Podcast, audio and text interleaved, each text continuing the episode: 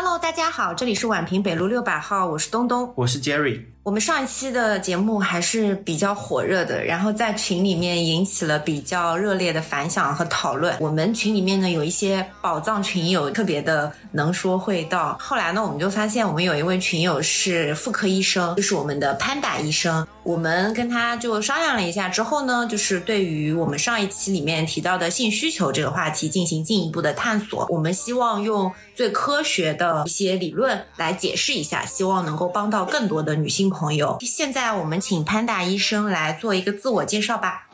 Hello，大家好，我是宛平北路的宝藏群友潘大医生，是一个妇科男医生，希望大家多多指教。嗯，那我们回到我们这次的主题，就是性需求。那第一个问题，你怎么看待这个 open relationship？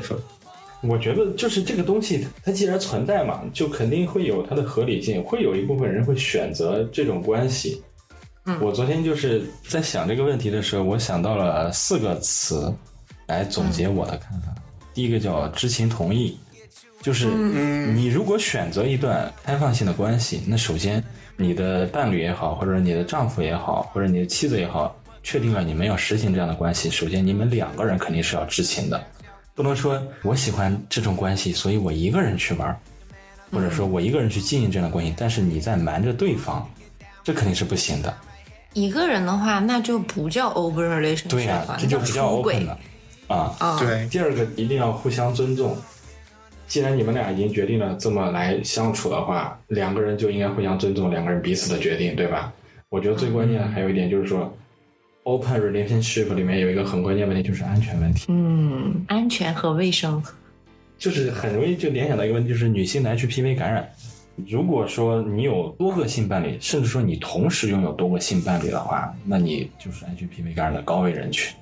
没有做好合适的安全措施，说白了，这里面唯一有效的能够预防你感染 HPV 的就是避孕套，其他的措施都不管用。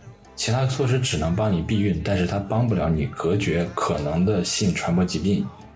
但上一期我们嘉哥也说了，就是大部分人佩戴避孕套并不是很。规范规范的，对你如果戴好了这个东西，怀孕的概率太低太低了，对吧？嗯。而且你既然戴了，不仅仅是戴了的问题，你什么时候把它拿出来的也很重要。